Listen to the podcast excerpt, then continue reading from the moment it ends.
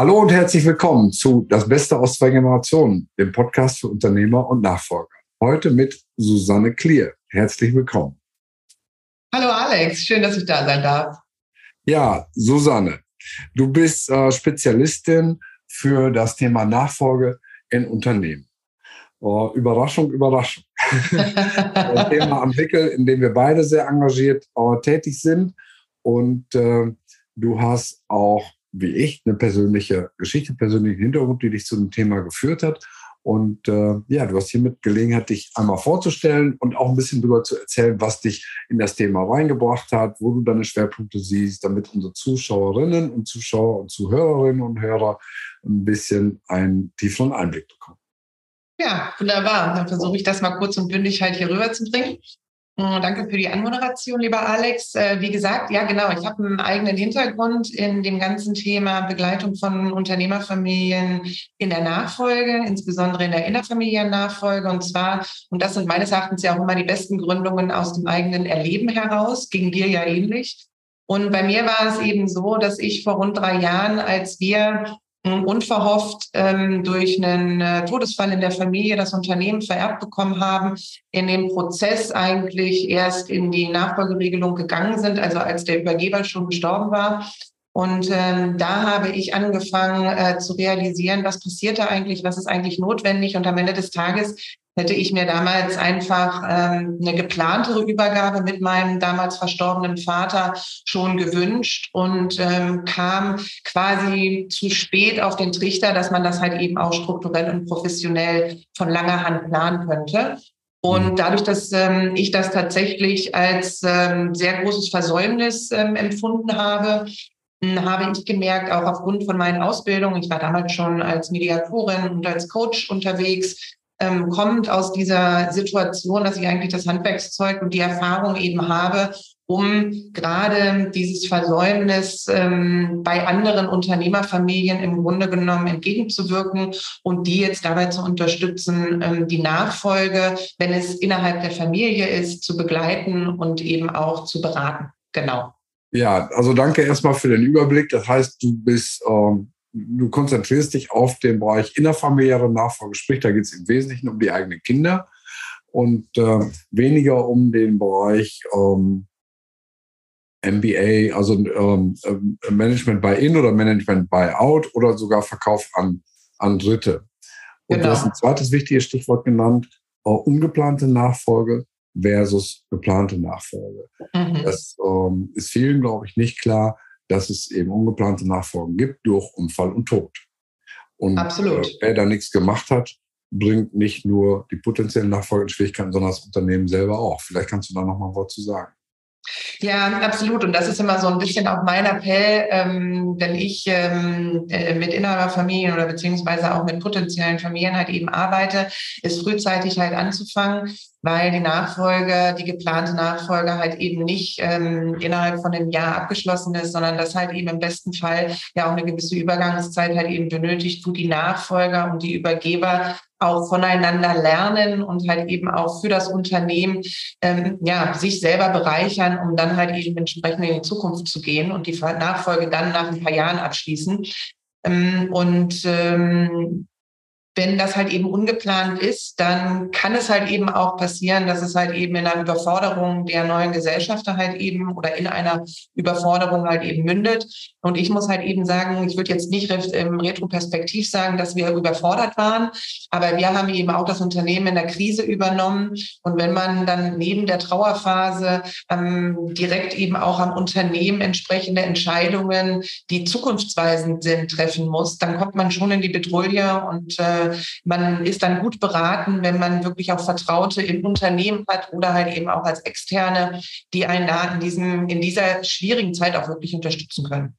Und da ja. hilft natürlich, wenn die Nachfolge vorher auch durchgesprochen ist und wenn halt eben das Bewusstsein geschaffen ist, auch für die nächste Generation, was halt eben eigentlich für die Zukunft auch ansteht. Ne? Also ja, ja, zweiter Punkt, den ich verstanden habe, nicht nur Nachfolge zu planen äh, und aktiv anzugehen, sondern auch in Krisenzeiten zu betreiben. Und ich erlebe auch im Moment Unternehmer, die sagen, naja, ich muss mich jetzt erstmal ums Tagesgeschäft kümmern und mit explodierenden Kosten und schwierigen Lieferketten und so weiter befassen, damit es dann überhaupt noch ein Unternehmen gibt, äh, das man mhm. übergeben kann. Äh, kann ich verstehen, ist auch wichtig, aber ich halte es für einen Trugschluss oder auch für eine verpasste Chance, das alleine zu tun.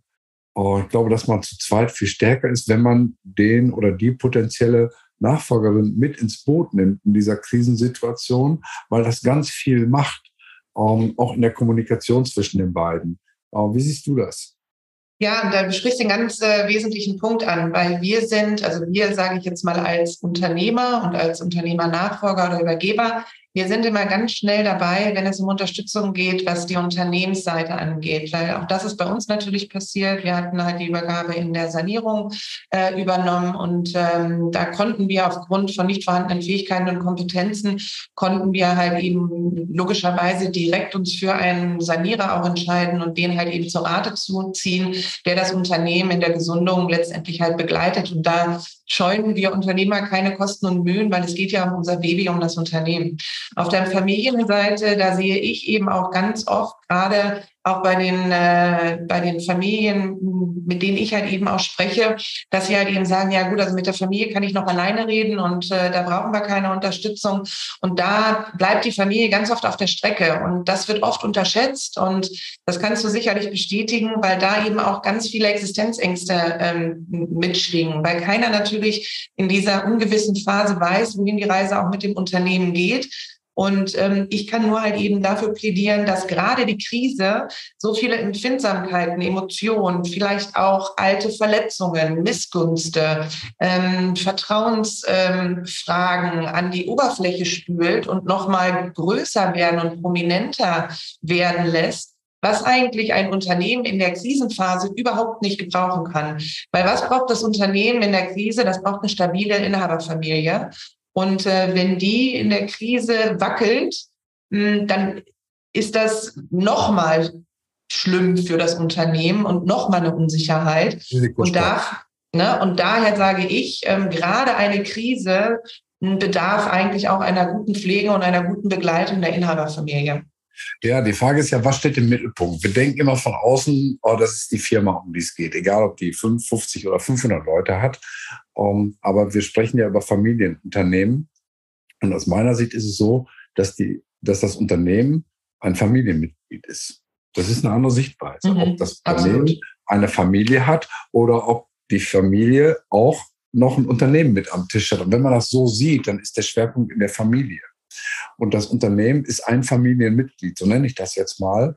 Und wenn die Kommunikation in der Familie nicht funktioniert oder da Unsicherheiten sind, Missverständnisse möglicherweise oder gar keine Kommunikation stattfindet. Der eine denkt, der andere meint, dann gibt es Erwartungshaltungen, die werden nicht erfüllt, Missverständnisse bis hin dann auch zum Entstehen von Misstrauen. Dann ist das eine Geschichte, die zwangsweise sich auf das Unternehmen auswirkt, weil das als Familienmitglied auch keine Orientierung hat und nicht weiß, was ist da mhm. jetzt los zwischen Senior und Junior, um mal den Klassiker zu nehmen, oder zwischen der, ähm, der äh, Inhabergeneration, die auch weiblich sein kann, auch bei der Nachfolge natürlich genauso geschlechterunabhängig. Wenn die nicht an einem Stück ziehen, wenn die sich nicht abstimmen, wenn da möglicherweise sogar Konflikte sind und Widerstände, dann ist das Mindeste, was passiert, und das Treten auf die Bremse, dass also ein Verharrungszustand entsteht um, und erstmal Dinge eingefroren werden. Aber es geht nichts mehr nach vorne. Und gerade in der Krise ist ja wichtig, dass Dinge nach vorne gehen, egal wie die Maßnahmen am Ende aussehen. Und da finde ich als Vertreter der der älteren Generation der Abgebenden, auch mit 63, ist eine unglaubliche Chance drin, wenn man einen Junior oder eine Tochter hat, die sich mit einbringt, die ihre eigenen Ideen und Kreativität mit an den Tisch bringt. Ich empfinde das als Stärkung und nicht als Bedrohung.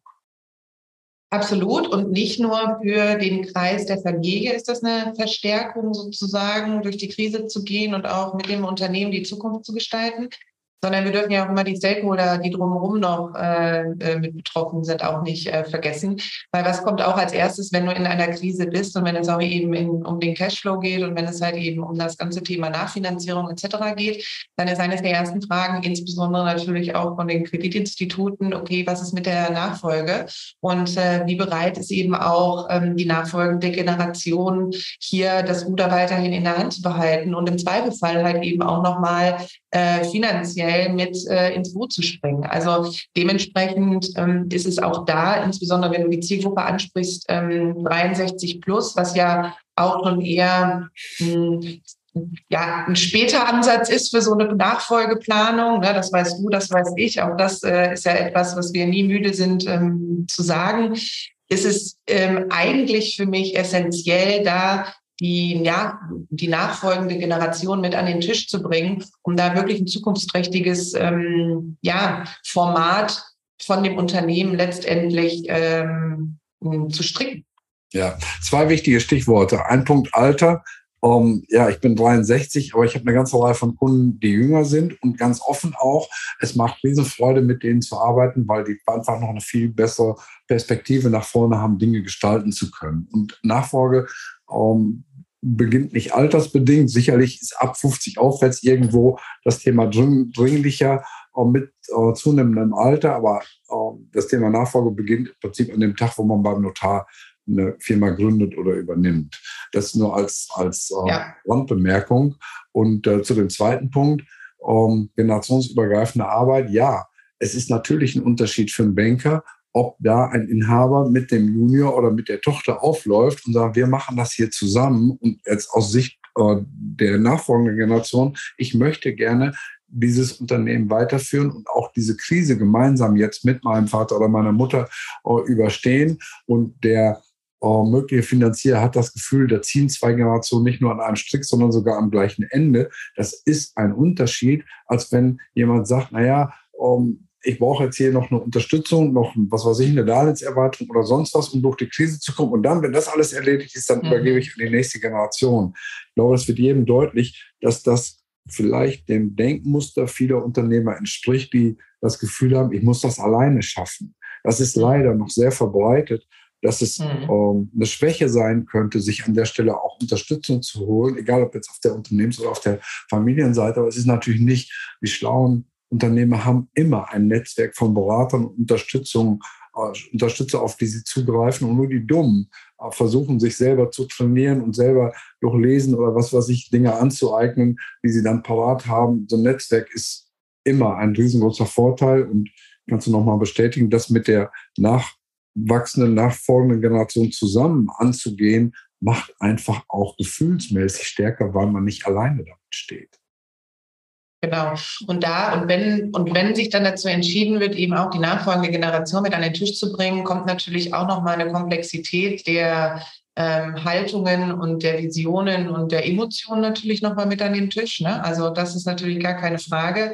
So dass halt eben, weil natürlich auch die nachfolgende Generation Ansprüche stellt, beziehungsweise auch seine eigenen Ideen eben hat, wie es halt eben in der Zukunft auch äh, laufen kann oder auch unter welchen Umständen und in welchem Umfeld eben auch diese Generation arbeiten möchte so dass es da eben umso wichtiger ist, auch gerade in dieser Krisenzeit, wo auch schnell Entscheidungen getroffen werden müssen und jetzt eben nicht das Unternehmen vielleicht Zeit hat auf einen ewigen äh, oder langjährigen Nachfolgeprozess, sondern wirklich gesagt werden muss, okay, wir müssen jetzt hier auch zügig ähm, durch, dass da wirklich im Sinne der Ressourceneinsparung, nämlich von Zeit und Frustpotenzial, auch gute Lösungen gefunden werden in dieser übergenerationalen ähm, äh, Angehensweise, äh, die natürlich äh, auch Nerven kostet mm, und wie gesagt auch hohes Frustpotenzial natürlich haben könnte und natürlich auch Konfliktpotenzial. Und ich glaube, da hilft es, wenn jemand mit an den Tisch kommt, auch als neutraler Dritter,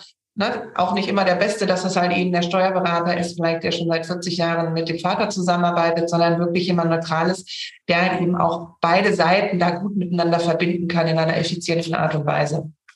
Ja, Krise als Chance, das könnte der Titel sein, jetzt von hinten aufgerollt, auch für diesen, für diesen Podcast, dass wir eben in unsicheren Zeiten leben, ja.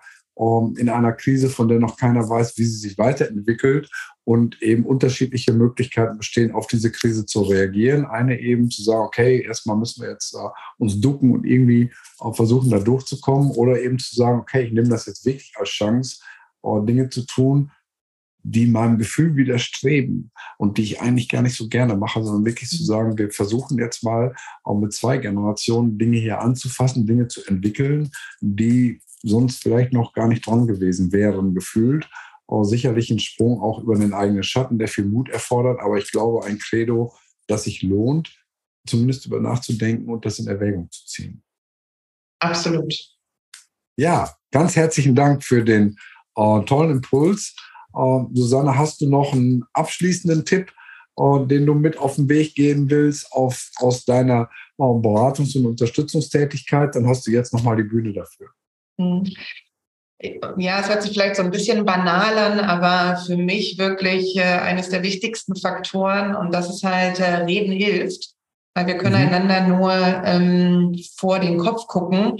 Und auch wenn gerade viele Familien meinen, äh, wir meinen alle das Gleiche und innen drin sieht das bei uns allen ähnlich aus, kann ich nur sagen, nein, das ist mitnichten so, sondern ähm, wir müssen den Weg der Kommunikation gehen. Und das ist auch überhaupt nicht schlimm für alle Zuhörer und Zuhörerinnen.